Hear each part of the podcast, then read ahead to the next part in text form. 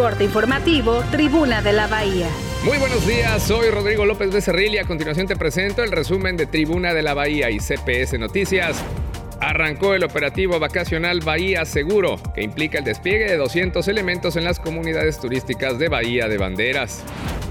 Recibirá Puerto Vallarta cuatro cruceros esta semana. Hoy martes estarán aquí el Diamond Princess y el Carnival Panorama. Les adeudan tres quincenas a los cadetes de la Academia de Policía y de ello están enterados el comisario, el subdirector de tránsito y el presidente municipal del puerto Luis Michel.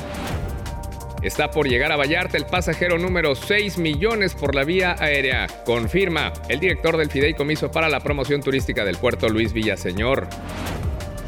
Han llegado más personas en situación de calle a vivir en la ribera del río Cuale. Vecinos de colonias aledañas se quejan por las molestias que les causan. Analizan partidos políticos PRI, Verde y Movimiento Ciudadano interponer una denuncia contra el presidente municipal Luis Michel por haber permitido el proselitismo en favor de la jefa de gobierno de la Ciudad de México, Claudia Sheinbaum, en el marco de la posada del ayuntamiento.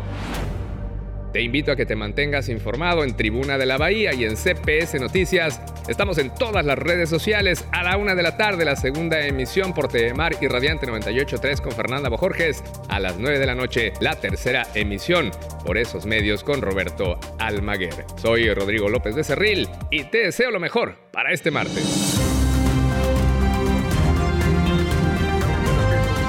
Corte informativo, Tribuna de la Bahía.